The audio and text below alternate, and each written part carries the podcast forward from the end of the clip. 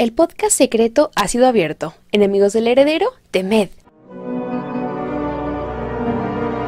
Hola, yo soy Capa Invisible. Bienvenidos amigos al primer episodio. Estoy muy emocionada de que estén aquí, pero más emocionada estoy de tener a nuestro primer invitado con ustedes, brujas y magos, Gonzok. ¿Cómo estás? ¿Qué onda? Muy bien, ¿y tú? Muchas gracias por invitarme. No, muchas gracias a ti por estar aquí. Soy una gran fan tuya. Yo también soy muy, muy fan tuyo. Los TikToks que, que has subido de datos curiosos de Harry Potter son excelentes. Pero justo el otro día estaba navegando entre mis videos viejitos y vi un comentario tuyo de hace como cuatro años. Así diciéndome, wow, Gonzo, muchas gracias por subir videos, te lo agradezco. Y yo, güey, no, esto es capa invisible. O sea, muy cagado. Sí, ay, qué padre, qué emoción. Hay comentarios míos, sí, ahí como de hace cuatro años diciéndote que, ay, ya quiero que llegues a la caja del millón y así. De hecho, una vez que respondiste preguntas en un video, respondiste una pregunta mía no te hice la pregunta con la cuenta que uso normalmente, sino con otra que tengo también.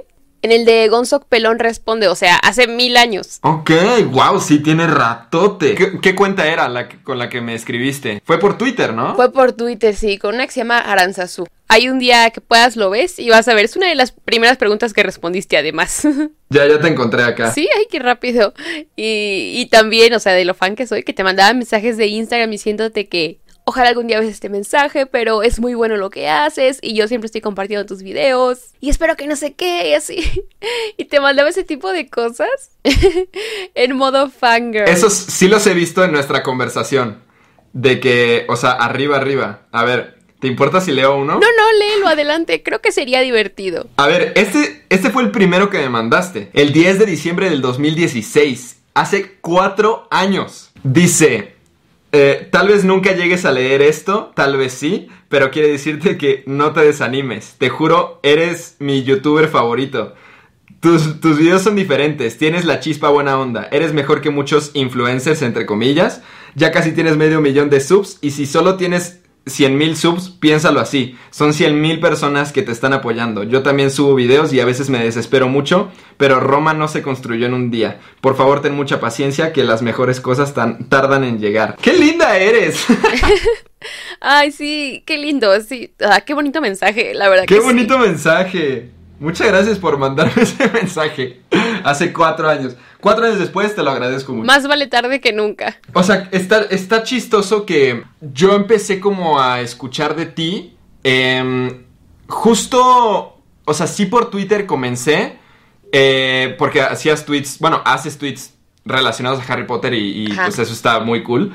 Y ya después cuando empezaste a subir tus TikToks, ya era de que me salen y me salen y me salen. Y ya, o sea, he aprendido mucho más de Harry Potter gracias a ti que, que, a cualquier, o sea, que incluso por leer o por ver las pelis o buscar yo datos curiosos o entrevistas, al final tú me has enseñado mucho, mucho más indirectamente. Mira qué padre, no sabía, es un buen dato para conocerlo, está muy cool eso. Me da emoción así como de que, o sea, pasar de fangirrear hace unos años, estemos haciendo ahora este podcast, que estemos colaborando, o sea, es, eso está súper padre. Está cool, sí, sí, sí, está padre colaborar contigo, porque yo también pues soy fan de, lo que haces Muchas y gracias. me siento muy honrado, la verdad, de que de ser tu primer invitado en un podcast de Harry Potter, porque, o sea, sí, soy fan de Harry Potter, es mi, mi saga favorita, pero realmente, o sea, ni de broma llego a tu nivel, pero ni de broma, o sea, estoy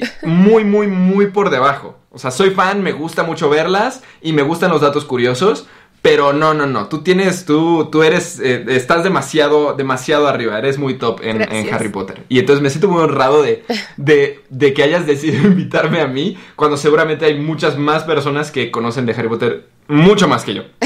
pues la verdad quiero invitar gente al podcast que yo admire principalmente y que valga la pena, o sea, que diga yo como que su contenido valga la pena. Y pues obviamente tú eres una de esas personas.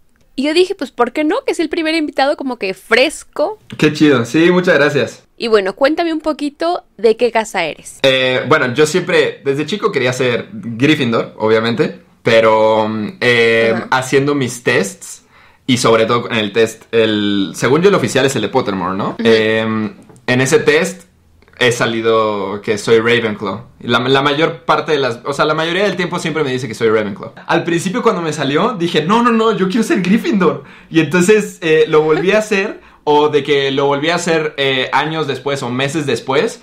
Y, y, siempre me ha salido Ravenclaw. Al principio te digo que, que sí como que no me gustaba, pero ya ahora me siento muy, muy feliz de ser de Ravenclaw. Creo que es la mejor casa, obviamente. Y, y pues nada, todos los demás. Tú, a ver, según yo, tú eres Slytherin, ¿no? Sí, sí, Slytherin. Ok, ya, sí. Pero como buen Potterhead hiciste tu test varias veces, ¿no? O sea, como buen Potterhead inconforme con el resultado. ¿Tú también hiciste el test varias veces? Mm, sí, o sea, primero lo hice una vez, me salió Slytherin. Luego lo hice por segunda vez Hufflepuff.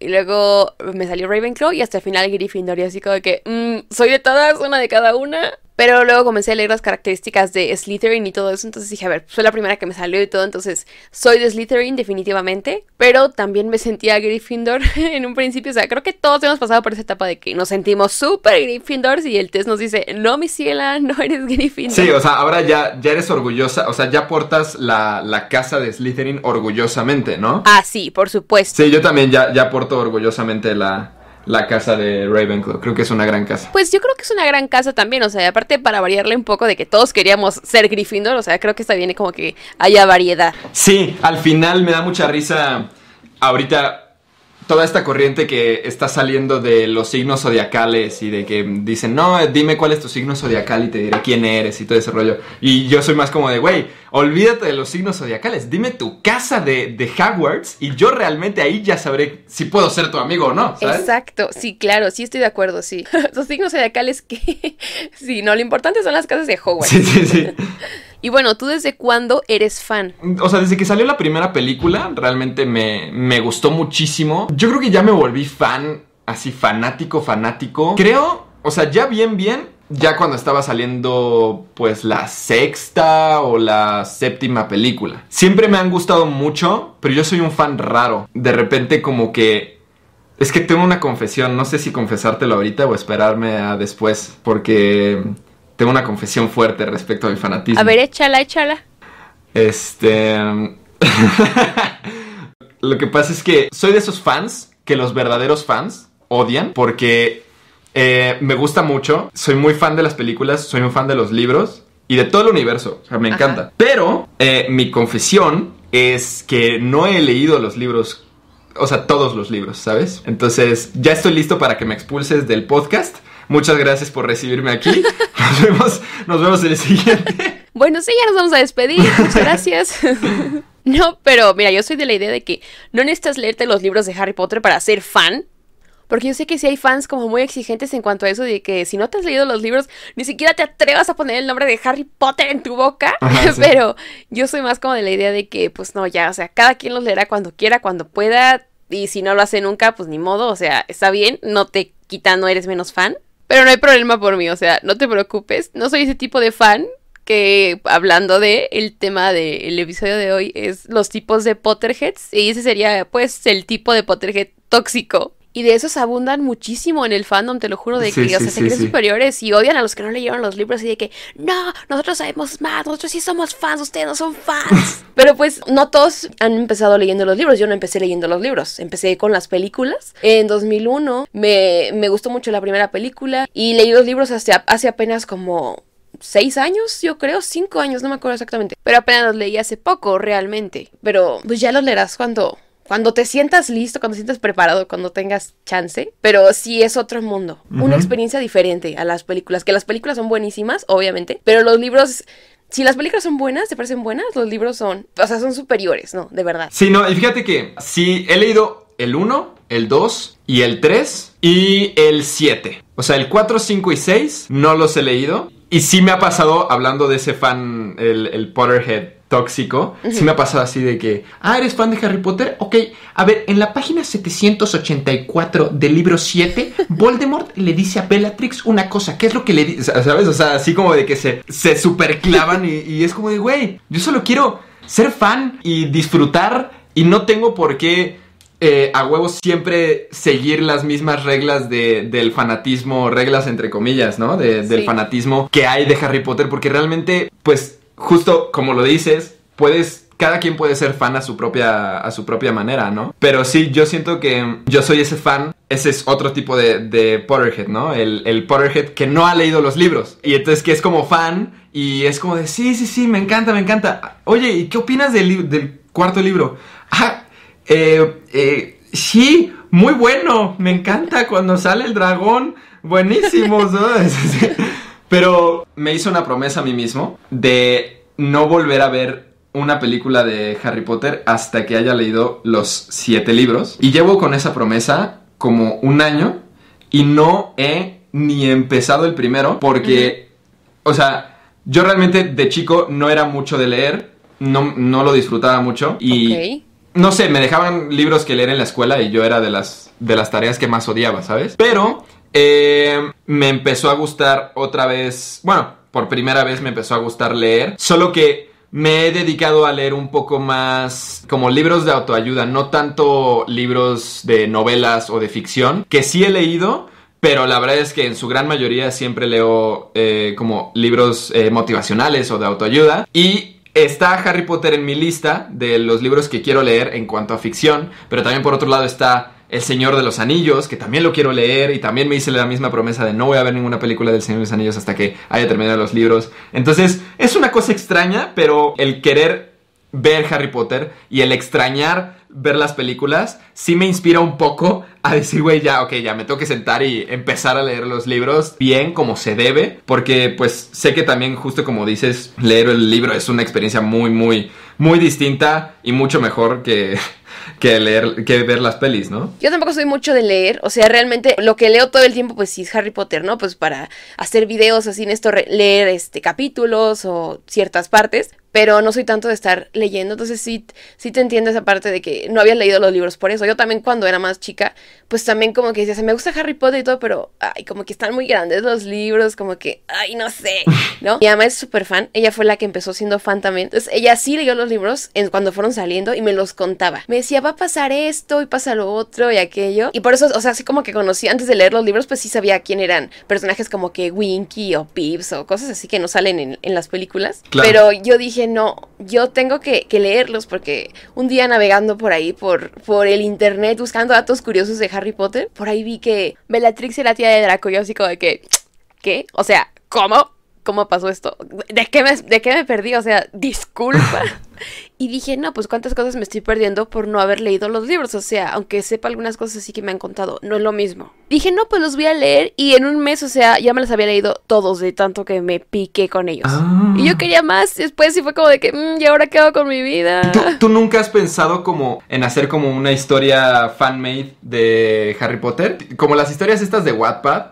¿O ya lo has escrito y no lo has publicado? Fíjate que, que no, no soy tan fan de los fanfics. O sea, yo respeto a la gente que los haga y los lea y les guste muy bien, pero a mí no me gusta, ¿sabes? Como que siento que es en cierta manera alterar la historia como está. Y a mí me gusta mucho cómo quedó, la verdad. No me imagino más cosas más que las que pasaron. A lo mejor sí me llego a imaginar cosas que no han pasado. Como qué pasó entre los 19 años después. Pues, Me he imaginado cosas, mis propios headcanons, pero, pero no como para escribir un, un fanfic. Eso sí, no. Lo que sí quisiera hacer después es un fan film, como de que inspirado en alguna historia del libro, no sé, o sea, eso sí llevarlo como a, YouTube. Pero algo que sí estuviera como que muy fiel a los libros, muy, muy inspirado de que actuáramos y hechizos y todo eso.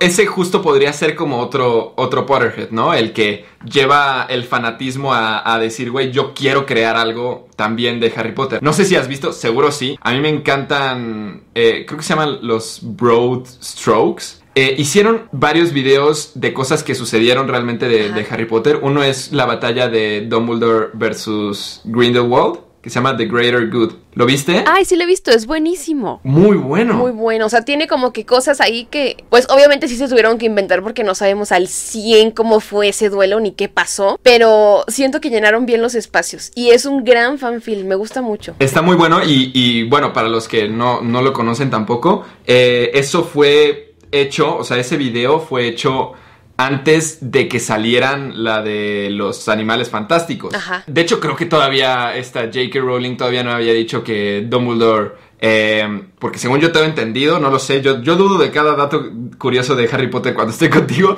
eh, pero según yo te he entendido que J.K. Rowling dijo en algún momento que Dumbledore sí era homosexual, ¿no? Sí, lo dijo, pero hace mucho, o sea, hace como más de 10 años. ¿A poco? Sí, te lo juro. Ah, no sabía eso. ¿No? Sí, lo dijo hace como 15 años, sí. Ok, ya, entonces sí sabía que, que Dumbledore era, era homosexual, pero bueno, el chiste es que es, esos, o sea, esos fans son, son de los fans que, bueno, de los Potterheads que realmente el resto de los fans agradecemos, ¿no? Porque nos dan más contenido de Harry Potter, eh, nos dan un video de 10, 15 minutos que, que si, si eres fan y realmente te gusta, dices, güey, o sea, lo disfrutas mucho. Yo, yo ese video lo he vuelto a ver y lo he vuelto a ver varias veces y es algo que dices, güey, deberían de hacer una serie de esto, deberían de hacer una peli de esto, que bueno, ya las están realizando. Em, pero sí, es algo, o sea, son fans que agradecemos los demás que estén, ¿sabes? Sí, sí, claro. Entonces, tenemos ese, ese tipo de, de, Potterhead. El Potterhead obsesionado, el que toda su vida gira en torno a Harry Potter. Básicamente como yo. más o menos. Esa es la, o sea, tú te defines como ese, el obsesionado. Uh, más o menos, sí, sí, o sea, de que toda su vida gira en torno a Harry Potter. Digo, obviamente al, al principio no era tan así, pero pues por cuestiones de, de, que ahora pues eh, pues es mi trabajo, ¿no? Hablar de Harry Potter, pues de, de plano sí. Claro. Me mira gira en torno a Harry Potter y que todo el tiempo pues sí hago referencias, chistes y cosas así. Oye, ¿y, ¿y, tú has ido al, al parque de Harry Potter? No, todavía no he podido ir. No, no puede ser, ¿cómo crees? Yo quería ir en 2020, pero pues pandemia, COVID y pues ya no se pudo, pero pues sí es mi sueño ir. No, no, no, o sea, te vas a te vas a morir, o sea, cu cuando vayas te vas a, o sea, te va, no, no, vas a poder caminar ni, ni 10 centímetros porque vas a estar muerta de felicidad. Sí, la verdad, yo también siento que me va a dar algo y pues antes de ir voy a dejar listo mi testamento y todo por cualquier cosa. Pero sí, desde que lo abrieron es como que un gran sueño ir. Ay, no, no. Bueno, cuando vayas, supongo que sí lo vas a hacer. Pero si no lo habías pensado en hacer, tienes que grabar un video, un blog, lo que sea, porque a mí sí me gustaría ver, sobre todo, tu reacción en el mundo de Harry Potter, porque sí es vaya, sobre todo para un fan obsesionado como tú, ha de ser una sorpresa muy, muy, muy increíble, ¿sabes? Sí, me imagino que sí debe ser, o sea, la verdad, he, pensado en ese momento, lo he fantaseado y algunas veces que lo he hecho, hasta he llorado, he de confesar. ¿En serio? ¿En tus fantasías? ¿Cómo que? en mis fantasías, sí. o sea, sí. Gran confesión, gran confesión. Creo que sí sería yo ese tipo de Potterhead de que hasta tiene fantasías de, sí, cómo sí, va a ser el momento en el que conozca el parque y todo y hasta ha llorado. Ay, qué oso, pero bueno, sí. Si lo sabe Dios, que lo sepa el mundo. ¿Eso sí no lo habías dicho nada? O sea, ¿no habías dicho eso antes? No. Eso sí, nunca lo había dicho. Para que vean que escuchar el podcast, pues sí, este, tiene sus, sus exclusivas y sus privilegios. Sí, no, bueno, pues es que el podcast se llama. Eh, o sea, dice que se, se, abrió la cámara de los secretos. Obviamente tienes que revelar tus secretos, capaz. O sea, es. Exacto. Es algo Exactamente. necesario. es justo y necesario, sí. Pero bueno, siguiendo con el Potterhead obsesionado, eh, también le, le, busca casa de Hogwarts a cualquier persona que conoce personajes de series, de películas. Eso yo hago, o sea, de que conozco a alguien y digo, mmm, ¿de qué casa podría ser? ¿En serio si lo haces? Sí. Guau, wow, o sea, si, si eres como, como la... Es justo eso, lo que estábamos platicando antes, ¿no? La chica de los signos zodiacales, y, pero tú, en lugar de decir así como, oye, ¿cuándo naciste? Es como de, oye, ¿cuál es tu casa? Sí, sí lo hago, sí soy. sí, tal cual, sí. O sea, o si no les hago el test, o si no, eh, pues analizo como que sus cualidades, sus virtudes, sus defectos y todo. Como que digo, mmm, creo que podría ser de esta casa o de esta otra. ok. O sea, ¿tú sabías de qué casa era yo antes de que te lo dijera? Sí, porque había visto el video donde hiciste el test. Ok, ¿sí, ¿sí crees que me quede ser Ravenclaw? Pues siento que sí, o si no es Slytherin, también te veo como vibras. ¿A poco? ¿Por qué me ves como Slytherin? A ver. Pues mira, yo te veo como que eres una persona determinada, eres ambicioso en el sentido de que eh, siempre quieres más, como que no te conformas y nunca te quedas como que en tu zona de confort. Siempre buscas como que renovarte, siempre quieres más, pues, o sea, siento que esa es como que una característica como muy Slytherin. Yo te veo como que esos rasgos y así, o sea, sí te analicé sí, bien. Sí, sí, sí, lo, lo entiendo. O sea, Sí, claro, ese Slytherin tiene esa parte de, de, la casa, ¿no? Yo pensé que me ibas a decir así como, no, es que eres egoísta y solamente piensas en ti y traicionas a tus amigos. ¿sabes? Y eres hipócrita y eres una víbora. no, no, no, pero yo te veo así como que vibras Slytherin por las cualidades y eso. Claro, o sea, siempre pensamos que que, o sea, es como de, ah, eres Slytherin, no, entonces no me voy a juntar contigo porque eres traicionero. Sí. Ah, eres Gryffindor, ay, no, eres así, o sea, tienes muchísimo ego, ¿no? Y, ah, eres Ravenclaw, ah, eres un, este, todo, ¿no? Quítate. Claro. Pero al final siempre las casas tienen como su lado positivo, ¿no? ¿no? No sé, no sé en los libros, porque, o sea, no puedo decir que en los libros suceda, pero al menos en las pelis, realmente sí. Ravenclaw y Hufflepuff son, o sea, son como los rechas de, de Hogwarts. Es como de, güey, o sea, ni siquiera los contamos en los puntos de las casas, no nos interesan. El, aquí el tema es Gryffindor y Slytherin, ¿sabes? O sea, esos son los importantes, son los que amamos, ¿no? Entonces, por eso al principio cuando me dijo Ravenclaw, el, el, el sombrero seleccionador, Ajá. dije, no, no puede ser, no, o sea, necesito tener más protagonismo, ¿no? O sea, no puedo ser de esos personajes extra, ¿no? Pero bueno, también te quería preguntar justo, tú que sabes mucho más, o sea, ¿cuáles son como los greatest hits de, de Ravenclaw? Bueno, pues definitivamente creo que todos pensamos primero Luna Lovegood, ¿no? Mm. O sea, ella es como la máxima representante que hay de Ravenclaw. O sea, tiene todas las características de creatividad, inteligencia. Pero también tenemos otros como Sybil Trelawney. Ella también eh, fue una Ravenclaw. El profesor Flitwick también. Lockhart, Gilderoy Lockhart, que ese no es tan cool, pero bueno. ¿A poco? Yo, yo pensé que Lockhart era de Gryffindor. Fíjate, mucha gente pensaba que era como de Slytherin. no, yo, yo justo decía, ah, qué chistoso que Lockhart sea de Gryffindor, porque los de Gryffindor son como que tienen mucha valentía y mucho coraje y este güey es un, eh, es un miedoso, ¿no? Pero, pero me gusta, hablando de eso, justo me gusta como siempre en cada casa hay como una excepción, ¿no? Ese tipo de cosas son, son como detallitos que a mí personalmente me, me gustan mucho como el decir, güey, o sea, el hecho de que seas de una casa no quiere decir que tengas que a fuerza ser de determinada manera, ¿no? Siempre hay excepciones y siempre hay alguna otra forma de darle la vuelta a tu propia casa, ¿no? Sí, claro, estoy de acuerdo. Y, y de Hufflepuff, pues tenemos primero pues Cedric Diggory que salió campeón del, del torneo. Rip, rip a Cedric, Pero, pero era un gran personaje. Sí. Y sí, sí, merecía más. Merecía más. ¿Por qué? ¿Por qué J.K. Rowling tienes que matar a, los, a todos los personajes? ¿Cuál es la muerte que más te duele? Ah, bueno, a mí personalmente la de Sirius. La de Sirius. Es la que más me afectó. Ok. Porque no me lo esperaba. Pero mm, mm, la escena es muy fuerte. O sea, de hecho, ahí, va un dato curioso.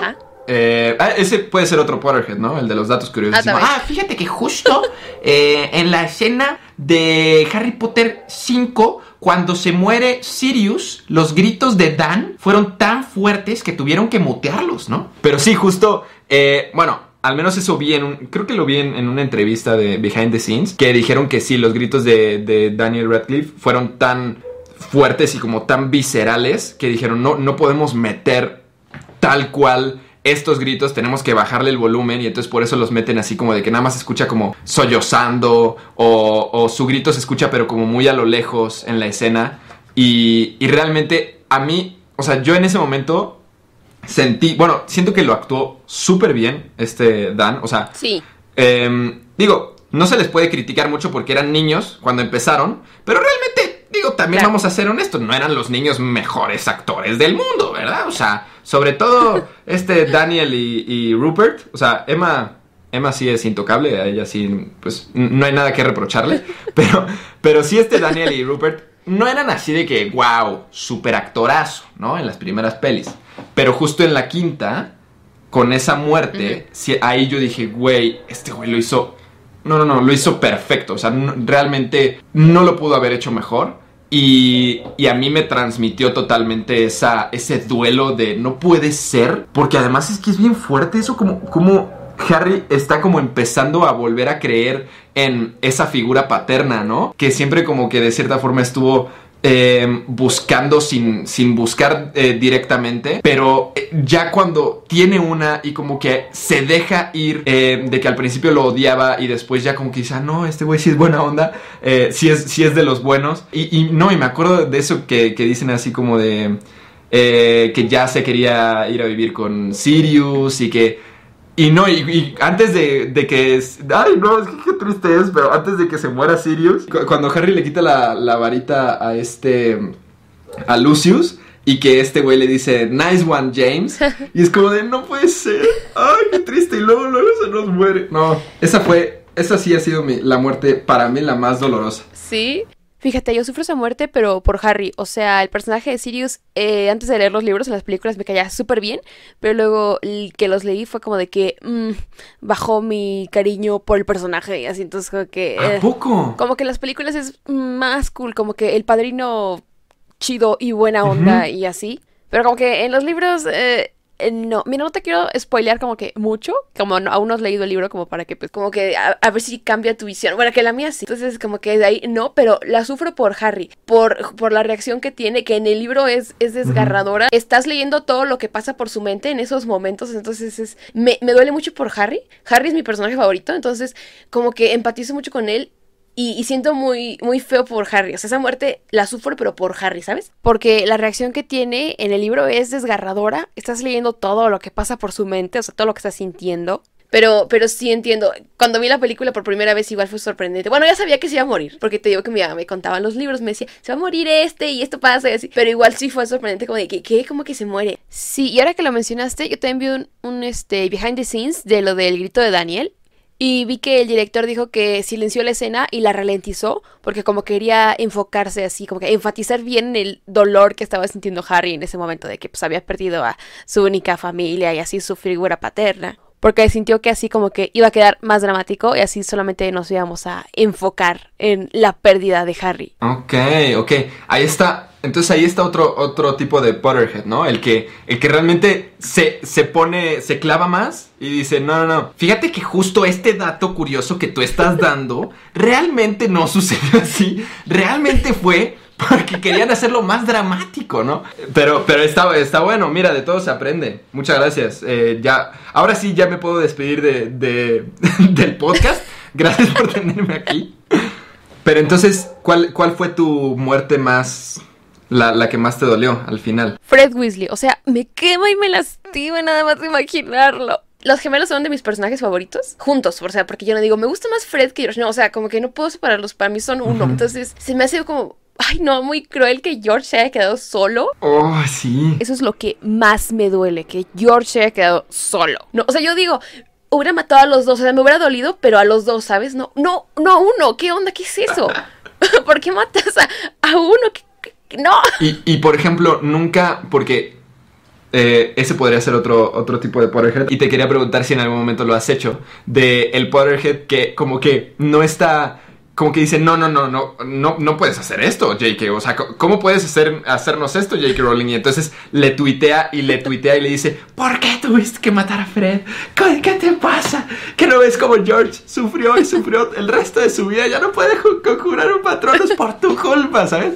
O sea, ese podría ser otro tipo de Potterhead, el que como que se mete ya demasiado personalmente y demasiado sentimentalmente y, y dice, no, no, no, no, no, no puede ser. O sea, ¿cómo? No, eso sí. Sí, pero puede ser un tipo de Potterhead. Pero le has tuiteado, sí le has tuiteado a JK. Sí, mucho. Y de hecho, una vez me respondió un tweet. Sí, me respondió un tweet. ¿Qué tweet es? A ver, mándamelo. O sea, quiero verlo. Pues resulta que en cuarentena hice un video, este, donde hacía una mandragorita de con porcelana fría y todo eso. Y entonces hice mi mandragorita y un día a las 5 de la mañana o cuatro y media por ahí, casualmente, ¿verdad? Estaba despierta, vi que tuiteó algo y dije, ay, está despierta. Este, digo, obviamente en Inglaterra es otra hora, pero dije, a ver, va a tuitear algo. Fui y le tomé foto a mi mandragorita y le, se la tuiteé y le dije, ¿qué tal mi mandragora? ¿Te gusta? la hice ahora en cuarentena y que no sé qué. Y se la tuiteé así, o sea, sin esperar nada a cambio de tantas veces que ya la había escrito. Y de pronto me contestó. Sí, o sea, la tuiteé sin esperar nada, ¿sabes? Ya estaba ya como, ya. O sea, ya no esperaba nada de tantas veces que le había tuiteado. Y de pronto me respondió y que dijo que estaba muy linda. Y yo así de que, ¡ah! Oye, pero no me enteré, no puede ser. No, no, no, qué increíble. Y,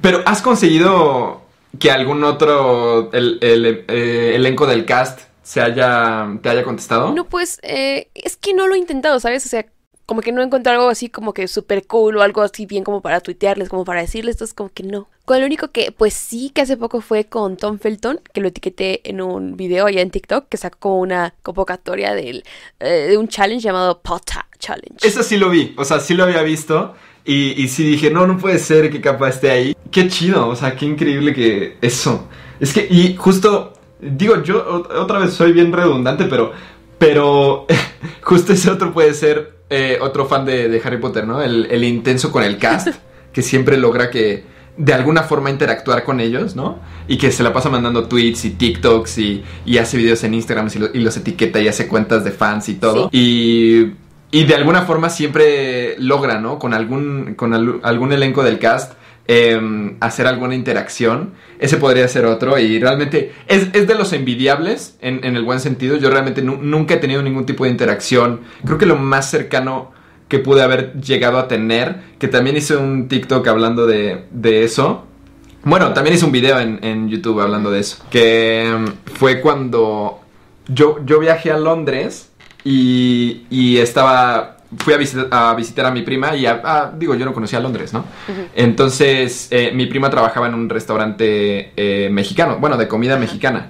Y, y yo estaba ahí, y yo desde que estaba yendo a Londres, yo dije, güey, me voy a encontrar a Emma Watson. O sea, yo, yo, o sea, sé, sé que ella vive aquí, ¿no? O en ese momento vivía en eh, ahí y como que lo sentía, ¿sabes? O sea, sentía que me la iba a encontrar. Yo decía, es que sí, ti- tiene todo el sentido del mundo. Como que era un...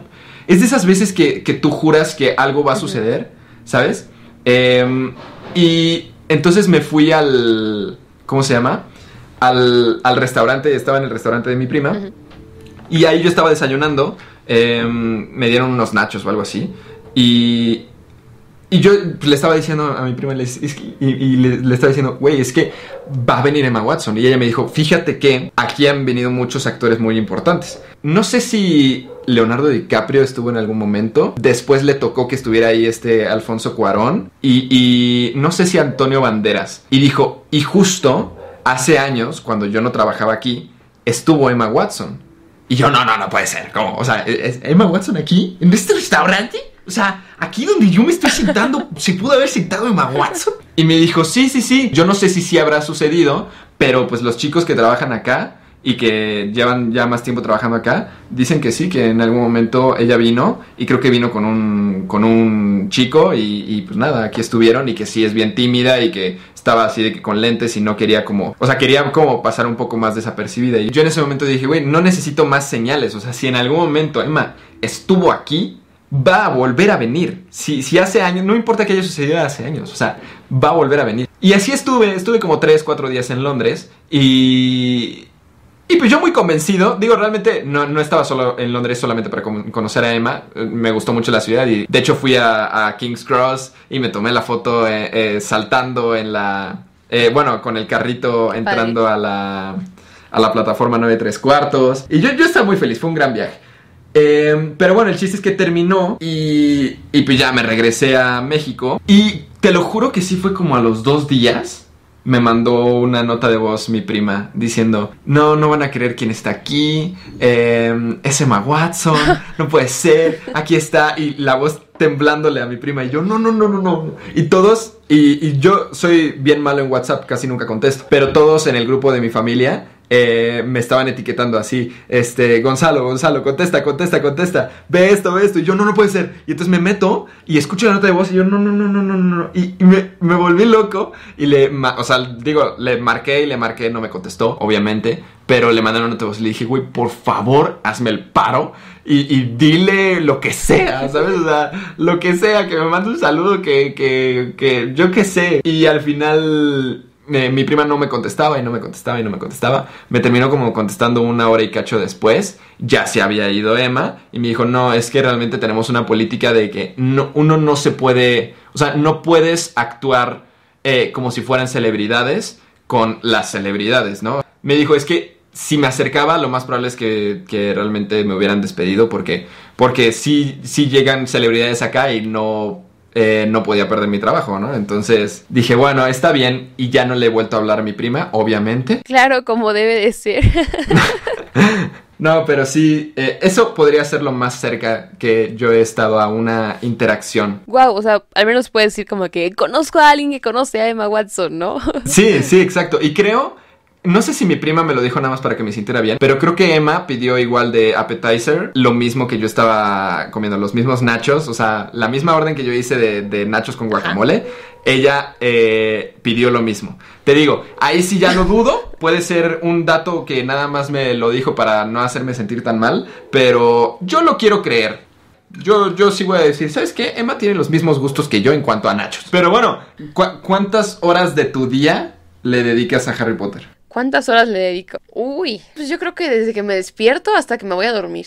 Así, tal cual. Nah. Sí, yo creo que, que sí, porque es que es todo el tiempo, o sea, es, es estar en las redes sociales de que eh, checar notificaciones de Twitter, de TikTok, de Facebook, ver qué vas a postear hoy, o si tengo que grabar hoy un video, si tengo que grabar hoy TikToks, o tengo que hacer guiones de los TikToks, tengo que buscar las imágenes, siempre es como que hacer algo de Harry Potter, o sea, como que siento que siempre estoy haciendo algo de Harry Potter, verdaderamente. No, no, no, pues mis respetos.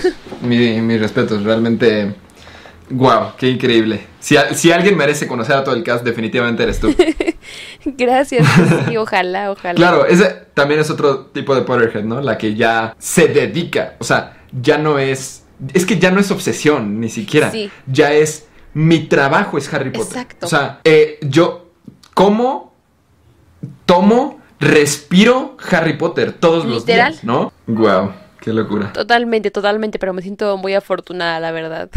Pero bueno, continuando con los tipos de Potterheads, también tenemos el Potterhead de los ships raros. Porque en el fandom hay ships muy raros, o sea, de verdad. O sea, estamos de acuerdo que hay como que un rango normal de ships, como que, no sé, eh, Draco con Hermione o Luna con Harry, no sé. Pero también hay unos ships que son como de que, ¿qué? ¿Qué? O sea, hay gente que shipea todo con todo, te lo juro ¿Cómo cuál? como el Snarry, que es un ship entre Snape y Harry. O sea, ¡Ay, no! O sea, ¿los, los shipea como de relación? O sea, ¿una relación amorosa? Sí. ¿Cómo? ¿Quién? ¿Quién conoces así? Y, y si conoces a alguien, déjale de hablar. De gente que conozca yo, afortunadamente, no. Pero sí he visto así como que gente que verdaderamente los shipea o cuentas en Instagram o en TikTok, cosas así. Y yo me quedo como que, que ¿de dónde surge ese ship? O sea, como que no. Pero incluso el mismo, el mismo nombre, ¿no? Ya suena, suena un poco asqueroso. Snarry, sí. No, es que no, no tiene sentido. Y además, no, Snape le lleva años a, a Harry. y poder- O sea, Estaba enamorado de su mamá. Sí, no, onda, no, no, no? no, no, ¿Qué eso es está mal. esto? O sea, son de esas cosas que están mal. ¿Qué otro, qué otro ship hay así? He visto también que hay Hermione con Voldemort y es como de que, ¿por qué? o sea, ¿a, a quién se le ocurrió? sí, claro. A la pobre Hermione la shipean con todo, te lo juro. La he visto también con Lucius y con Snape y es como de que, no. No. También hay un ship, hay un ship que no sé si alguna vez lo has oído. O sea, yo quiero pensar que lo hicieron en broma, pero mira, ya no sé. No sé, o sea, de verdad, quién sabe. Que se llama Sombreverus, que es Snape con el sombrero seleccionador. ¿Qué? ¿Cómo? Sí, sí, o sea, es que hay un, hay un como un tipo fanfic y hay un fragmento del fanfic que anda siempre por ahí en internet. ¿Nunca lo has visto? No, nunca. Y, y me alegra nunca haberlo visto. pero, pero lo tengo aquí a la mano el día de hoy por si quieres que te lo lea. A ver, échatelo. Dice. Snape llegó a la oficina de los directores y cerró la puerta. Las lágrimas de dolor empezaron a caer. Había asesinado a Dumbledore y debía callar por el bien de Harry Potter. Levantó la cabeza y ahí estaba observándolo el sombrero seleccionador. Se miraron a los ojos. El corazón de Snape se aceleró. Deja de mirarme, gritó Snape, limpiándose las lágrimas con la manga. Aún recuerdo cuando te envié a Slytherin y mírate ahora, eres el nuevo director. ¿Crees que yo deseaba esto? Se abalanzó sobre él y lo tomó entre sus manos apretándolo.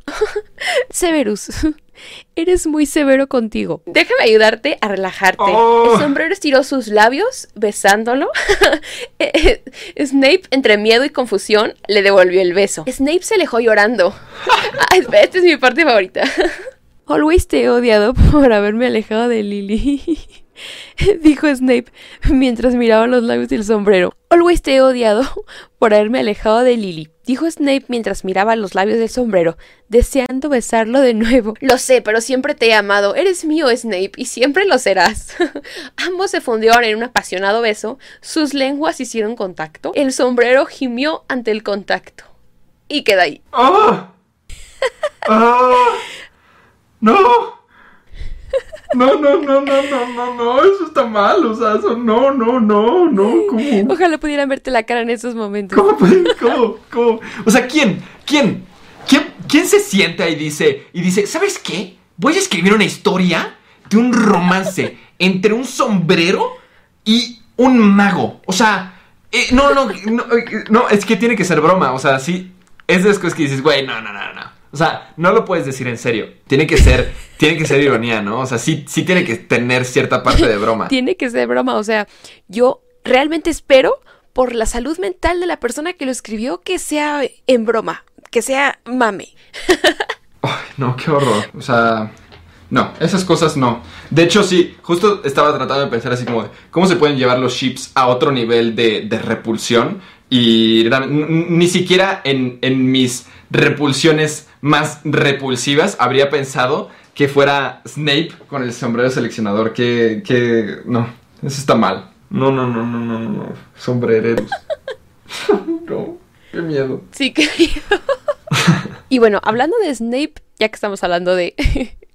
eh, tenemos a los Potterheads Always y Anti-Always. Los Potterheads que lo aman o que lo odian. Bueno, pero creo que siento que como Potterhead no, no creo que puedas odiar a Snape, ¿no? es un Sí. personaje demasiado entrañable. Digo, si no conoces la historia bien, igual y si dices, ay no, Snape es, es mala persona, pero realmente, vaya, digo, igual y me, y me odian por esto, pero yo siento que incluso Snape ayudó más a Harry de lo que lo ayudó Dumbledore, ¿no? Por ejemplo. No. Este, ahora sí, yo creo que eh, ya se acabó. Eh, es que, ¿sabes qué? Mira, ahí te va. Ese es, ese es otro. ya se acabó el episodio. Muchas gracias. No, porque ese es otro. Que el otro día eh, vi un tweet que decía, oigan, la verdad, Dumbledore no era, no era buena persona. Mira, yo no sé si sí o si no, te digo, igual y me gano demasiado odio por esto, pero sí es cierto que Dumbledore realmente tenía como cierto lado como muy frío, ¿no? De no se acercaba a Harry, al menos en las pelis, se aleja de Harry cuando ve que está en peligro porque Voldemort puede usar el lazo que tienen para poder, eh, eh, de cierta forma, investigar, Ajá. ¿no? Entonces, eh, esa parte se me hace muy extraño que Dumbledore lo haga de la forma que lo hizo, por ejemplo. O sea, es como de, güey, ha- había mil millones de formas distintas de poder hacerlo, pero elegiste una bastante dolorosa para el pobrecito de Harry, que, que si alguien ha sufrido en, en esta saga, es ese güey. Y, Claro. y esa parte como de, de que como que es demasiado... No sé, o sea, lo siento yo como sí frío. Es que no, no sé qué otra palabra podría describirlo. Pero realmente no, no se involucra tanto sentimentalmente con Harry, por ejemplo, o con los personajes como tal. Es como que hace, las, hace lo que hay que hacer, ¿no? Y le deja a Harry todo hecho porque es lo que había que hacer. Por el bien del mundo, ¿no? Pero no era como de, de ah, te lo dejo porque te quiero, ¿no? Como, como Snape, que Pues, lo hace porque dice, güey, yo o sea, sí me caga Harry porque es muy parecido a, a mi bully, pero también lo amo porque es muy parecido a pues, el amor de mi vida, ¿no? Entonces, como que ese sentimiento, no lo sé. A ver, ¿qué opinas? Este, ¿Ya estás lista para destrozarme o qué? Este, a ver, bueno, estoy de acuerdo con lo que dices de que Dumbledore buscaba, eh, pues sí, el bien del mundo mágico, pues principalmente, pues porque estaba viéndose en, peligro muy, muy cañón, o sea, si no intervenía él y hacía algo, pues sí, ¿no? Y digo, también era como que tarea de, de Harry, eh, de lo que dices de que se alejó de él en el quinto libro, bueno, película quinto, en el Orden del Fénix, pero, o sea, siento que, que tuvo que, porque si no, Voldemort podía usar esa conexión, pues sí, a su favor, y saber los planes de Dumbledore, qué estaba haciendo, saber qué onda con la Orden del Fénix. Pero, además de eso, Dumbledore, te, te juro, te, te aseguro que siempre se preocupó por Harry. O sea, sí te preocup- preocupaba por el mundo mágico, buscaba el bien mayor, por decirlo así, pero también buscaba el bien de Harry. O sea, sabía que iba a tenerla muy difícil Harry. Iba a tener que cada vez ir enfrentándose a peores cosas y más grandes. Mucha gente luego se molesta con Dumbledore de que, ay, ¿por qué no le dijo a Harry nunca desde el principio y todo? Eso principalmente no siento que sea como cuestión de Dumbledore, sino como para que el lector no supiera desde un principio todo, ¿no? Mejor que fueras poco a poco descubriéndolo. Es como, como algo por la historia, yo lo siento así. Y bueno, respecto a Snape, mira, Ok, me, me quedó claro que tú eres el Potterhead Always. Y bueno, yo soy el Potterhead Anti-Always. ¿Qué? ¿Cómo? ¿Odias a Snape? no lo odio, pero sí me cae mal. Me cae muy mal. Me, o sea, no, no. Y no es por el Snape de las películas, fíjate, que el Snape de las películas es muy ligero, muy liviano a comparación del Snape de los libros. El Snape de los libros era un maestro tan cruel, era tan malo. Se burló de, de, de Hermione, de su físico. Era el Bogart de Neville. Él era el mayor miedo de, de un niño de 13, porque lo trataba muy mal. Una vez amenazó con que si no hacía bien la poción, pues se le iba a dar a su sapo y se lo iba a matar. Si la hacía mal, pues su sapo iba a morir. Y si la hacía bien, pues qué padre, sí iba a vivir. Pero si no, eh, su sapo se iba a morir, ¿no? Que porque ya estaba cansado de su ineptitud. O sea, es que Snape en los libros es, es muy cruel. O sea, en las películas es, es como hasta eso buena onda, dijéramos. Es solo estricto en las películas. Pero en los libros es muy cruel. Y, y con Harry siempre se portó muy mal. O sea, él no tenía la culpa de parecerse a, a James. Estoy 100% segura de que jamás quiso a Harry. Nunca quiso a Harry. Todo lo hizo por Lily, obviamente. Por culpa que, que Voldemort... O sea, si vieran su cara, está impactado.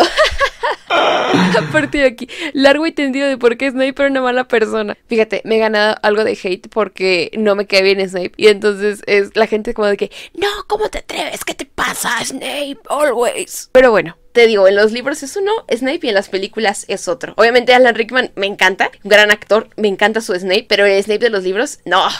No, soy, soy anti-always. Bueno, entonces te decía que lo hizo todo por culpa, ya que pues gracias a él es que Lily está muerta. Él fue el que le contó la profecía a Voldemort.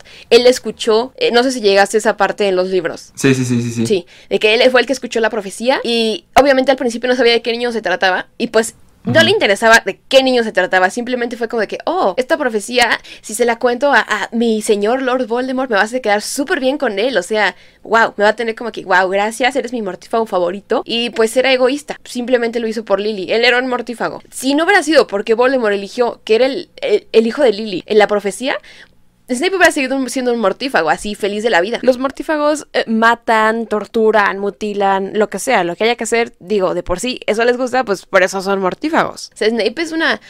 No es una buena persona. O sea, no te digo que sea la peor persona del mundo. Y siento que en algún punto, eventualmente, pues sí cambió un poco su forma de ser. Sobre todo siento que al final, después de que muriera Dumbledore, yo siento que ahí como que sí hubo un cambio en él. Cuando ya fue el director de Hogwarts, siento que hubo ahí un cambio. Pero pues sí me considero anti-always. Cuando vi las películas por primera vez, Snape, pues no me caía mal, era como que, ah, pues sí, o sea, ah, pues después este, supimos que era bueno y que no sé qué, pero, pero no es así tan fácil como de que, ay, era bueno, o era malo. Es como que es complicado, pero ya leyendo los libros como que ya fue cuando dije, "Mm, no, o sea, siento que está sobrevalorado por la gente. Como en ese sentido, pero por las películas, cómo lo retrataron. Ok, wow, está, está complicado. Sí. Pero es que, sí, sí, sí, sí. O sea, entiendo esos puntos. Justo, me falta terminar de leer los libros para poder, eh, justo terminar de entender el, el por qué te sientes así respecto a Snape. Sí. Pero yo siento, o sea, se me hace como de los personajes... Se me hace de los más interesantes y de los Eso más sí. entrañables porque es como un antihéroe, ¿no? Y, y es como espía de ambos lados, es un doble espía. Y al final como que no sabes si es bueno, no sabes si es malo. Te enseñan el por qué se pudo haber hecho malo. Y si dices, güey, este güey es un producto de el, lo, lo mal que, lo dañado que está no solo el mundo mágico, sino el mundo en general, ¿no? Entonces es como de, pues, o sea, Snape es así. Yo al menos no, no veo que sea como porque disfrute ser malo, sino porque es como su forma de vengarse del mundo, ¿no? O sea, como que dice, güey, el mundo realmente nunca me ha, me ha correspondido. Pues sabes que en lugar de yo estar detrás del mundo, pues le voy a dar la espalda y que coma caca, ¿no? Sí. Que entiendo que al final cada quien pudo, por ejemplo, Harry pudo haber perfectamente dicho lo mismo, ¿no? O sea, Harry la tuvo mil veces peor que Snape, ¿no? O sea, fue el, justo el, el personaje que más ha sufrido en Harry Potter es, es Harry Potter, ¿no? Y decide no.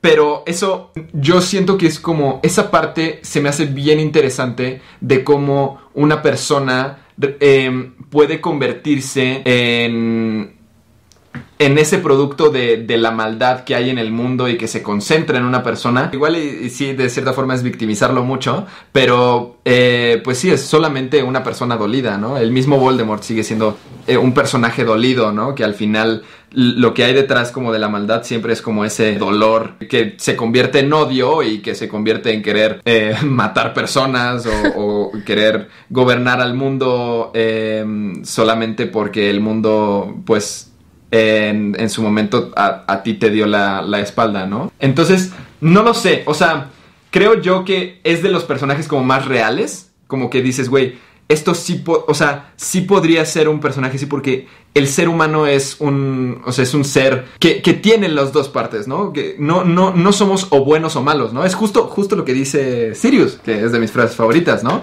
Que dice que el mundo no se divide entre personas buenas y mortífagos, ¿no? Que cada quien tiene eh, maldad, oscuridad y luz dentro de nosotros, ¿no? Sí, sí, es buena frase. Es justo eso, es como esta dualidad tan fuerte que realmente está tan... Eh, la maldad es casi tan grande como la bondad que tiene Snape, que por eso en algunos momentos sí es malo y por eso en algunos momentos sí es bueno, ¿no? Entonces, no sé. Es, complejo, es muy complejo, genera muchos debates entre los... Es que te digo, son los Potterheads Always y los Anti-Always y está muy dividido siempre el fandom. Eh, generalmente los Anti-Always son los que, que leyeron los libros, generalmente, porque sí hay, hay mucha gente que lo ama y leyó los libros y digo, ok, o sea, yo no, o sea, no tengo conflicto con que la gente ame Snape, por supuesto que no. Pero yo digo, o sea, si lo vas a amar o odiar o lo que sea, pero que, o sea, que ya te sepas bien toda su historia de que, como que, sea, no tratar de tapar el sol con un dedo, o sea, como no justificarlo, ¿sabes? Al personaje. Y eso luego mucha gente hace, como que justifican las, las acciones. por ejemplo, tú no, yo no justifico a Voldemort, a mí me gusta mucho Voldemort, pero no lo justifico, ¿sabes? O sea, no es como de que,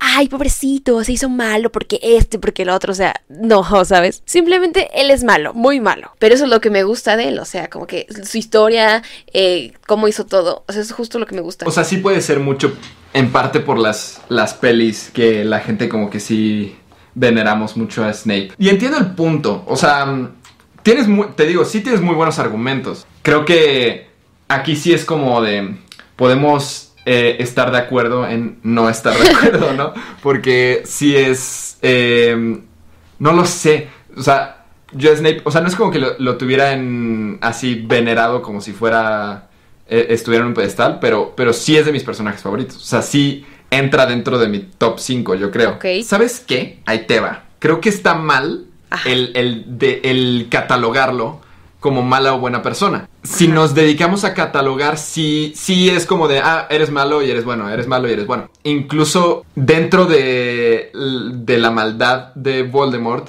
sí hay cierta parte de bondad. Pienso yo. O sea, por ejemplo, esta mm. parte de. O sea, el mundo está, está jodido, ¿no? Lo veo mucho más en, en, Grindelwald. Pero, pero en Voldemort es como de, güey, realmente el mundo está mal. O sea, el mundo mágico está mal. Está mal el, el que sucedan este tipo de, de, situaciones. Y yo lo que quiero es, pues, conservar. Em, esto de, digo, lo que dice mucho Grindelwald, de que pues los magos tienen que estar con los magos, ¿no? Y, no puede haber eh, eh, como muggles cruzándose con magos y tiene la, pues la magia tiene que mantenerse limpia. O sea, está mal, sí es como de, güey, no puedes pensar así, eso es como demasiado racista y clasista, pero dentro de eso sí logro percibir como cierta parte de yo solo quiero tener un mundo mejor. No sé, igual es ya, ya es demasiado fantasioso de mi parte o es demasiado inocente de mi parte. Fíjate, ahora que te veo, como que sí eres muy Ravenclaw, ¿sabes? Como en el sentido de que quieres buscar más allá, como que analizar y como que todo eso, siento que eso es muy Ravenclaw. Es que, ¿sabes qué? Lo que trato es como de encontrarle el sentido para mí. O sea, como que digo, güey, no puedes simplemente ser malo por ser malo. Al menos yo, eh, digo, tampoco soy así de que el, o sea, no, escribo, no soy de que el super escritor, ¿no? Pero de repente cuando pienso en algún, en algún villano, digo, no puede ser malo solo por ser malo. Realmente, un villano que es malo por ser malo, realmente no, es interesante, ¿no? No, no hay esta parte de, de, o sea, se queda nada más en, ah, sí, soy la maldad, ¿no? Eh, yo siento que tiene que haber un discurso eh, que pueda tener sentido en algún momento, ¿no? No sé, o sea, em, justo por ejemplo, mis personajes favoritos son los que tienen esa, también como esa dualidad entre, como los antihéroes de cierta forma. No sé si, por ejemplo, ya, ya me voy a ver bien otaku, pero ¿has visto Naruto? No. Ok, bueno. Es que dentro de Naruto hay un personaje que también de cierta forma es como un doble espía. Y, y es de mis personajes favoritos porque es, es, esa parte que es como este conflicto que sé que existe, que es real, que yo de cierta forma también, mucho menos, obviamente, pero sí lo he, tenido y sé que todos lo, hemos tenido, este conflicto de qué es lo bueno y qué es lo malo, ¿no? Y, y qué eh, realmente sí soy buena persona, o realmente soy mala persona o, o, o qué, qué, es lo que pasa conmigo. Esta, esta, sí, este duelo interno es lo que a mí me resulta más interesante y ya últimamente ya hay más personajes así, pero en su momento pues en Harry Potter realmente no, no, o sea, en, el, en, la época de Harry Potter realmente no había como personajes tan así, justo entrañables, tan... Eh, que, que, tuvieran ese, ese desarrollo y esa complicación que dices, güey, sí, los seres humanos somos complicados y somos profundos y tenemos mucho...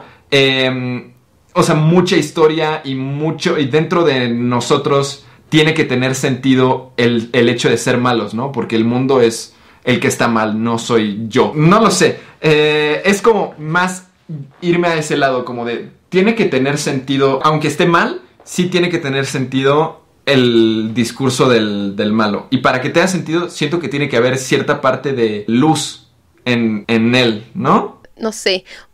O sea, creo que sí, pero ¿sabes? Siento que con Voldemort no aplica, o sea, de, verdad no. O sea, JK dijo que, que Voldemort no puede amar, porque hay una teoría por ahí de que, ay, porque fue concebido con una poción de amor. No, no es por eso, eso no. Ella dijo que es simbólico, simplemente que viniera de una unión sin amor y el hecho de que nadie le enseñó a Voldemort cómo amar, cómo querer, o sea, de plano. Incluso ha dicho que si eh, su mamá hubiera vivido y, y, lo hubiera criado ella y todo, Voldemort no hubiera sido Voldemort. Pero, digamos, no es que en el orfanato, o sea, no sé, porque no, no sabemos tanto, pero, o sea, desde que era bien chiquito, pues ya era malo con otros niños, les hacía cosas y así. Y aparte el hecho, ¿no? De que pues fuera descendiente de Salazar Slytherin y que hablara Parsley, que pues eso se asocia con magos tenebrosos y así. Entonces siento como que desde que su mamá le dio la poción de amor a su papá, para eh, concebirlo y todo, siento que desde ahí estaba como que destinado. Siento que hay personajes que, ajá, así como dices que pueden tener como que un conflicto interno y todo, pero sí siento que Voldemort no. O sea, sí, sí puede ser. Fíjate que yo, yo siento más eso un poco más con, por ejemplo, con Bellatrix, ¿no? O sea, Bellatrix sí digo, güey, esta morra disfruta, güey, o sea... Se, se, ve que ama estar matando y torturando gente, o sea, y, y, y, y, lo disfruta tanto y lo hace de una forma tan alegre, como si fuera niña chiquita eh, jugando con juguetes. Eh, pero bueno, es que también Elena sí, sí, es, sí. es, excelente actriz. O sea, también este Ralph eh, es muy bueno. Siento que, que la película nos da un Voldemort como que no tan cruela como era realmente. O sea, en los libros siento que es como que mil veces más cruel. Sí, eso sí. Vaya, tenía que, tenía que ser un malo malo, ¿no? O sea, para ser el malo de Harry Potter, no, no, o sea, para ser el malo, o sea, el villano, que hay muchos, ¿no? Pero para ser el villano de Harry Potter sí tenía que ser un, un villano que fuera en su máximo esplendor la, la maldad eh, encarnada, ¿no? Entonces, sí, sí puede tener sentido eso de que sea solamente maldad, supongo. No lo sé. No estoy convencido al 100%, la verdad, pero pero creo que, o sea, entiendo que puede llegar a tener sentido de esa parte. Supongo. Sí, sí, sí, sí. Sí, y pues con Grindelwald no sabemos, porque bueno, no hemos visto mucho, o sea, no, como que siento que nos falta poder ver qué onda. Pero aún así, siento que es ahí sí, ahí sí para que veas, siento que Grindelwald no, definitivamente no era tan malvado como Voldemort. O sea, sí, obviamente, claro. También era un genocida y todo, pero, pero siento que sí diferente. ¿Y tú, tú, cómo tomaste la noticia de, de Johnny Depp eh, respecto a Grindelwald? ¿Qué, ¿Qué, te, ¿Qué, te, sucedió? Primero casi me muero, o sea, de verdad casi me da el infarto. ¿En serio? Eh, sí, de verdad que sí. Porque, o sea, Johnny Depp es uno de mis actores, es mi actor favorito de toda la vida. cuando anunciaron que sería este Grindelwald en Animales Fantásticos, yo estaba así de que no inventes, qué padre. Que literal casi casi que el sueño de mi vida verlo aquí en la franquicia de Harry Potter. Y lo sacan de ahora es como que no. Entonces sí me dio algo, Claro. la verdad, que lo hayan sacado. Me encantó como Grindelwald. O sea, en la primera no lo vimos bien, pero en la segunda fue como de que, wow. O sea, me encantó verlo. Y no, aparte me chocan los recast. Me, me chocan los recast. Digo, a menos que fuera como porque, como el Dumbledore, ¿no? De, de Harry Potter, el primero pues se murió, pues tuvieron que contratar a otro, lógicamente. Claro. Pero acá no se Aquí está. O sea, eso me, me conflictó mucho. Sigo, sigo enojada, la verdad. Sí, o sea, yo era de la de que, no, comparto esta firma en change.org, fírmenla para que regresen a Johnny y a lo mejor sirve de algo y que no sé qué. O sea, sí, yo, yo estuve haciendo todo ese, ese movimiento. Y que, quejémonos, que no, tienen que regresarnos a Johnny. Y mucha gente ya, y sí creo que lo vayan a hacer, que amenazaron ya con hacer un boicot a Animales Fantásticos, de que no la van a ir a ver porque no está Johnny, que porque no fue justo, que porque era su actor favorito. Y de por sí, la saga de Animales Fantásticos, pues no le ha ido muy bien. La, ese es otro tipo de Potterhead, el Potterhead anti-animales fantásticos. Ah, ese soy se yo. queja de... No, no, no me digas. No, no, o sea, ahora sí ya se acabó, ¿eh? Adiós, se acabó, se acaba en este momento. ¿Cómo crees? Sí, sí, sí. No son buenas, no son buenas, No, capaz, no, no, son buenas. no. Tienes que admitirlo. No, por supuesto que son buenas, o sea, Son malas, son malas películas. son excelentes películas. No, No, sí son malas. No, estás Eh, mal. no, mira, para mí arruinaron la saga. No. O sea, realmente. Estoy, mol- estoy, estoy bastante molesto con esa saga, ¿eh? O sea, con Animales Fantásticos. Se, me- se me hace de lo peor que ha salido. Claro que no. ¿Cómo crees? No inventes. No, mira, pues, este, yo creo que ahora sí ya se termina. Este, ya terminamos, ya nos vamos, ya te vas a despedir. Y ahorita te voy a bloquear. O sea, estás hablando con la mayor fan de animales fantásticos que conozco. O sea, yo de verdad amo animales fantásticos con la misma locura y pasión con la que amo Harry Potter. O sea, en serio, al mismo nivel, te lo juro. Eh, No. Primero, pues porque son los mismos personajes, ¿no? Dumbledore es el mismo Dumbledore. Eh, tenemos a, a Nagini, tenemos, o sea, no. Eh, pero bueno, ¿tú, ¿tú por qué dices que, que es lo peor que le ha pasado? Realmente, no, es que no lo sé, no la he o sea, no las he visto tantas veces como para realmente tener una crítica así bien puesta, pero tengo- o sea, siendo honesto, son aburridas. ¿What? O sea, son, son películas aburridas. Yo las voy a seguir apoyando y voy a ir obviamente al, al preestreno y, y sí, obviamente lo que representa Harry Potter para mí no, no es, o sea, no se va a derrumbar con estas pelis, ¿no? Pero eh, yo he ido al, al preestreno de las pelis desde las 6. Eh, así de que en la noche, y obviamente no me importa que eh, al día siguiente a qué hora me tenga que levantar, yo, o sea, voy a ir, ¿no? Y voy a seguir yendo. Pero el preestreno de la segunda de Animales Fantásticos me quedé dormido. Y eso no solo no me había pasado con una peli de Harry Potter. Hace años que no me había pasado con alguna película. O sea, olvídate de Harry Potter, alguna película. No, o sea, hace años que no me pasaba que yo me quedaba dormido en una película. Y me pasó en el preestreno de Animales Fantásticos. Creo que el guion es, es pésimo. O sea, los personajes son pésimos. Eh, ¡Ay, no! son pésimos, No, pésimos, no, no, no. pésimos. O sea, el, el único personaje que se me hace rescatable es Newt. Eh, en, la, en la segunda peli pierde totalmente el protagonismo. No, es que no, es, es, es, realmente es mala. O sea, no, no, no son, no son buenas pelis. Es como de, el, es, o sea, sí, sí como que hacen mucho fan service, siento yo. Eh, ponen cosas que, re- y, y, y por poner fan service, ponen cosas que no tienen sentido. A ver, a ver, argumentos, por favor. Híjole, es que bueno, igu- igual, igual aquí ya me estoy equivocando y me vas a corregir, pero bueno. O sea, lo de McGonagall, que es como de, eh, realmente ni siquiera estaba viva en ese momento, ¿sabes? Y nada más la ponen por, ah, por un personaje, sí, que salga de McGonagall, sí, sí. O sea, güey, por... Que McGonagall esté ahí no le quita nada. O sea, sí, sí, si te pones a pensar, la fecha de nacimiento de McGonagall se sabe por un texto que ni siquiera es de los libros de Harry Potter, es un texto ajeno que JK hizo para Pottermore. Porque en los libros tú no sabes cuándo nació McGonagall. Ya rompe el canon que JK ha ido extendiendo cuando hace este textos así de personajes.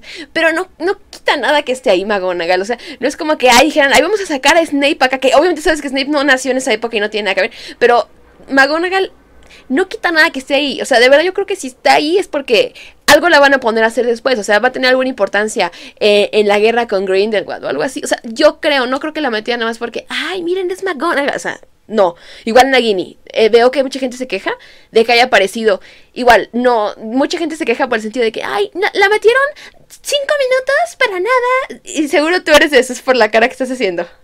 Es que qué necesidad. Yo siento que no, no, es necesario. ¿Por qué? ¿Por qué meterla? O sea, igual, ¿por qué meter a McGonagall? ¿O por qué ponerle un personaje importante? ¿Sabes? O sea, puedes crearte otros personajes. Pero a ver, mucha gente siempre se ha preguntado, ¿Cómo es que Nagini llegó a Voldemort y todo? Tal vez no lo van a decir, o sea, todavía ni sabemos qué onda. Probablemente Voldemort salga, Voldemort, este, un Voldemort, este, adolescente, un Voldemort joven, probablemente salga. Tal vez nos expliquen eso. Y, y si te pones a pensar, no, no se lo sacó de la manga JK que Nagini esté ahí. Eh, Nagini el nombre Nagini, eh, no me acuerdo qué este idioma o qué, o sea, de dónde proviene su nombre que JK lo escogió, significa una mujer que es serpiente. Desde siempre como que siento que ella supo que había sido el pasado de Nagini. O sea, simplemente no nos lo contó porque, pues, pues en Harry Potter, ¿qué? Tenía que ver eso. No, no tiene ningún caso. Claro. No tiene sentido. Acá te puede explicar en Animales Fantásticos, por eso es que, que me gusta tanto, que te puede explicar cosas que no sabías, que, que a lo mejor tenías la duda de que, ay, oye, Nagini cómo llegó a Voldemort, o este, bueno, acá te van a explicar el pasado de Dumbledore, este, Grindelwald, todo eso. Que mucha gente como que juzga mucho eso de que no, pues Nagini, ¿qué hace ahí? No, es fanservice y que no... O sea, sí siento que está ahí sobre todo como para crear hype, pero también está para contarnos su historia, que, que sepamos qué onda con ella. La gente que se queja dijo, pero, pero ¿por qué? O sea, ¿no vieron Harry Potter? O sea, no, no vieron cuántas cosas salieron así como que a lo mejor te daban ahí una pistilla y después tuvieron una relevancia importante. No sé, no vieron que la rata de Ron, decías, ¿eso qué? Y después tuvo una importancia de que la rata de Ron no era solo la rata de Ron, la rata de Ron era uno de los mejores amigos del papá de Harry, el que los traicionó. ¿Sabes? Siento que la gente juzga, está juzgando como que demasiado porque no tienen de dónde más sacar información, de dónde eh, pescarse cosas. Y bueno, a mí sí me parecen entretenidas, o sea, a mí me gustan mucho, me gustó de hecho más la, la 2 que la 1. Nunca me han aburrido, tengo amigos muggles, por decirlo así, de que de plano han visto Harry Potter, pero X no les atrapa o no, les gustó o, ni las han visto realmente. Y Animales Fantásticos les gustó mucho. Les gustó mucho porque pudieron entender bien qué onda sin ni siquiera haber leído los libros de Harry Potter o las películas. O sea, tengo amigos que les gusta Animales Fantásticos sin gustarles Harry Potter, eh, ¿sabes? mira, la verdad, la verdad, creo que, o sea, igual es un issue mío. A mí no me gusta y lo han hecho mucho últimamente, con El Señor de los Anillos también lo hicieron, que también soy muy, muy fan del Señor de los Anillos, eh, con las películas del Hobbit, ¿no? ¿no? No me gustan, o sea, se me hace como, ¿qué necesidad tienes? Tantas historias tan buenas dentro de ese mismo universo, ¿qué necesidad tienes de tocar esa historia? Solamente porque tiene cierta relevancia en la historia principal y entonces así puedes poner fanservice eh, poniendo ciertos personajes que eh, pasaron también en la historia principal, ¿no? Entonces, atrévete a hacer una historia que dentro de ese mismo universo que funcione, ¿no? Hay muchas, o sea, atrévete a eh, no sé, dentro del universo de Harry Potter, en lugar de hacerte una secuela, como es el, el, la obra de teatro. Ay, no. odio el legado maldito, de verdad. Con odio jarocho, te lo juro. E-, ese mismo sentimiento que tienes es lo que yo tengo con Animales Fantásticos. Es como de la. No puedes hacer cosas por dinero. No, no puedes seguir explotando una saga por dinero. Tienes que. Si vas a seguir explotando, o sea, si vas a querer contar una nueva historia de una saga, tiene que ser por la mera historia, no por querer explotar más. Yo siento que entra mucho, muchísimo la parte eh, del dinero de decir, güey, esto nos está generando millones y millones de dólares, podríamos perfectamente, sin mucho esfuerzo, eh, que, nos, que nos siguiera generando más. Y así lo siento. Así siento, por ejemplo, pues la nueva trilogía de Star Wars, o sea, el episodio 7, 8, 9. siento las, la trilogía del Hobbit, totalmente explotada de un libro... Eh, minúsculo, el, libro más chiquito de, la saga del Señor de los Anillos, lo hicieron tres películas. Eh, igual lo mismo lo siento acá con Animales Fantásticos. Es como una historia de, güey, ¿qué necesidad en primera hacer cinco películas de este pedo? O sea, neta, la neta, pudieron, o sea, la historia que pasa en la 1 y en la 2 perfectamente pudo haber pasado en una película, en media película. O sea, son cosas tan irrelevantes son cosas que realmente no afectan nada a la historia que dices, güey. O sea, ¿qué necesidad tiene el, el este vato que ni me acuerdo, el, el personaje Credence. de Ezra? ¿Qué necesidad tiene de ser un Dumbledore? Ay, O sea, no, neta, no, no, espérate, ¿Por no, qué? no, no, no. ¿Por qué tanto fanservice? No, no, no, es que, es que, no. escúchame, escúchame, escúchame. No, no, O sea, no, no, Es no, que no, nada no. más lo ponen, No. es como, es- no, No, escúchame, escúchame. escúchame primero, primero. A ver, échate. A ver, mira, Credence, Credence no es un Dumbledore. O sea, esto es simplemente una ma- manipulación de Grindelwald, ¿sabes? O sea, Grindelwald es un gran manipulador. Toda la película se basó en eso, en que Grindelwald manipuló a Credence. Grindelwald necesitaba darle a Credence un motivo por el cual matar a Dumbledore, ya que pues él no puede por lo del pacto de sangre. Y le está diciendo de que no, tu hermano te ultrajó, tu hermano casi casi, por, por tu hermano es que no tienes familia ni identidad ni nada, ¿no? Por tu hermano es que sufriste todo. Entonces es tu deber es pues matarlo, ¿no?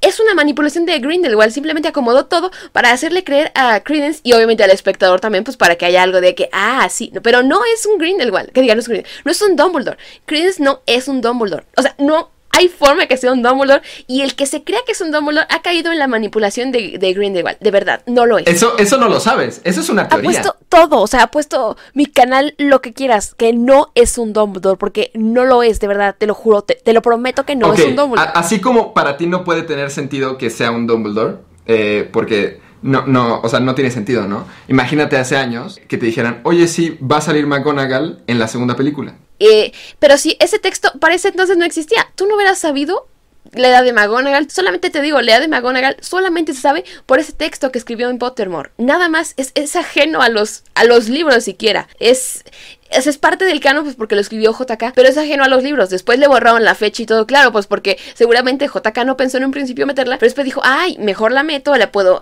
puedo hacer algo interesante con ella, voy a borrar su fecha de nacimiento acá y nadie se va a dar cuenta. Pero pues ya sabes, la, la gente siempre se da cuenta. Es eso. No, no es otra cosa. Así se pueden sacar de la manga que, que tenga sentido que este güey sea un Dumbledore. Y pueden, pueden justificarlo como ellos quieran. O sea, pueden hacer lo que ellos quieran. No, O sea, porque no tiene J.K. sentido. puede, puede hacer lo que ella quiera. Rowling es la creadora de todos los personajes, está involucrada, ella es la que está haciendo el guion. Y yo, o sea, yo confío en las cosas que son escritas por ella. O sea, porque me gusta la forma en la que escribió Harry Potter, sus personajes y todo eso.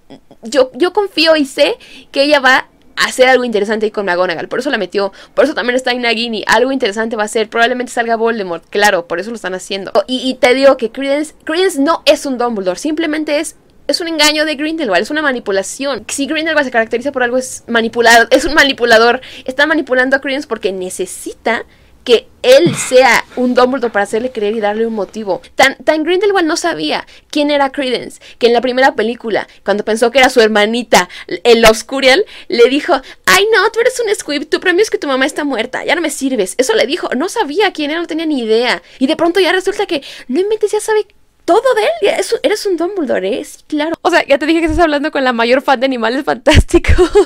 Sí. Es que entiendo, o sea, entiendo el fanatismo y... y- Es que mira, no, o sea, luego hay gente que me dice que soy fan cegada, pero no, no tiene nada que ver, de verdad, no, no soy fan cegada. El legado maldito me parece una porquería, por ejemplo. O sea, si fuera fan cegada no podría decir eso. Pero es que a mí, Animales Fantásticos sí se me hace buen trabajo. O sea, de O sea, verdad. mira, si alguien aquí es más fan, eres tú, obviamente. Si alguien aquí sabe más datos, eres tú.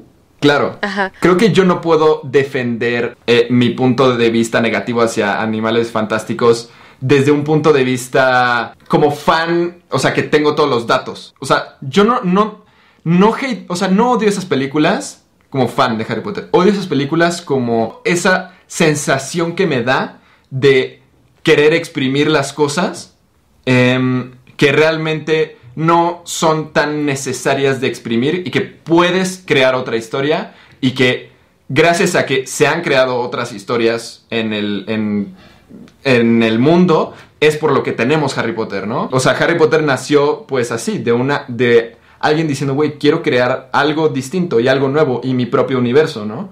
Eh, y está bien, ya creaste un universo tan extenso, tan grande y tan increíble eh, que como por qué querer seguir con los mismos personajes, que- porque se siente forzado, o sea, como que... Mira, estoy de acuerdo con lo que siente forzado, por ejemplo, es el legado maldito. Justo por eso que dices, de querer explotar los personajes que ya conocemos, Harry, Hermione, Draco y eso. Pero acá siento que realmente no están explotando realmente nada. O sea, lo único que conocemos es Dumbledore, eh, Nagini y pues ahora también McGonagall. Ok, probablemente también después mencionen otros más, quizás. Pero no siento que busquen realmente como que explotar realmente a diferencia con el legado maldito que pues ahí sí. Porque hay muchas cosas que no tienen sentido, ni siquiera la historia es buena, ni nada. Dos mil años más tarde. Creo que sí podemos, y por la paz de, de, de los dos, eh, quedar como en sí eh, estar de acuerdo en estar en desacuerdo, ¿no? Creo que sí ya es importante dejarlo así.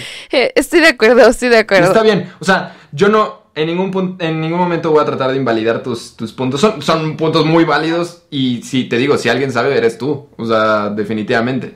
Eh, creo que los puntos de ambos son válidos. Realmente aquí, si algo es, o sea, si, si en algo no- nos falta, es justo más información. Pero bueno, no, no seas tan exigente, no juzgues tanto. Velo más como de que, ay, qué padre, mira, nos están mostrando el pasado de, de pues, la- del mundo mágico, ¿qué pasó antes? No preguntes, solo gózalo. Pues sí, sí. No sé, me cuesta trabajo, la verdad. No creo, no creo poder hacerlo eh, eh, con una historia que ya, que ya conozco y que ya es, eh, de cierta forma, la hice mía. Pero entiendo el punto. Y está bien, lo respeto. Ay, bueno, pues eh, fue un gran podcast, siento que nos extendimos muchísimo. Estuvo súper cool tenerte como invitado, la verdad. Eh, lo- dis- disfruté mucho esta, este rato de, de plática.